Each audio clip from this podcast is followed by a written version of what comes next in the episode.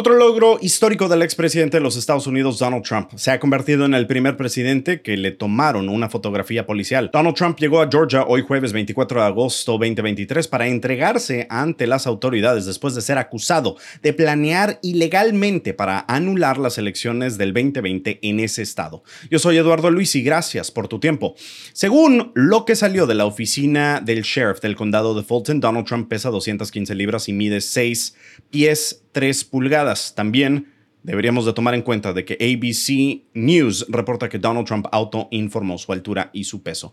La entrega de Trump a las autoridades encargadas de hacer cumplir la ley se ha convertido ya en una rutina familiar, de manera que contradice el drama histórico de que un expresidente de los Estados Unidos sea acusado de delitos graves. Pero su visita a Atlanta es notablemente diferente a las tres rendiciones anteriores, ya que se le exigió visitar una cárcel en vez de un tribunal, un courthouse, y no se desarrolló en un lugar como Nueva York o Washington, sino más bien en el corazón de un estado clave para las elecciones presidenciales del 2024.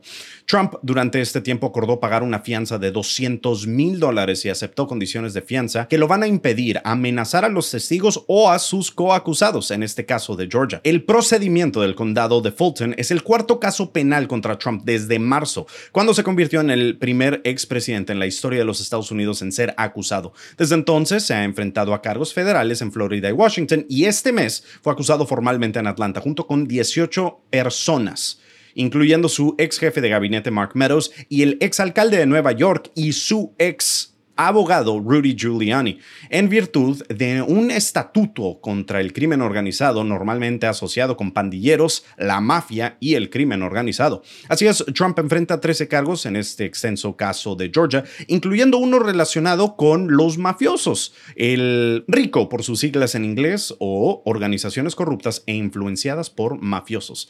El 14 de agosto, la fiscal del distrito del condado de Fulton, Fanny Willis, acusó a Trump y a 18 coacusados de participar en planes para anular las elecciones del 2020 en el estado de Georgia.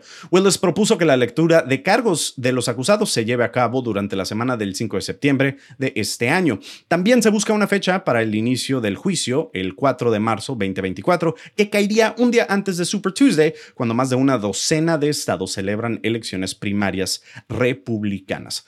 Todo esto bajo el contexto que Donald Trump continúa siendo el líder en las encuestas para el nominado para las elecciones presidenciales 2024 del lado republicano.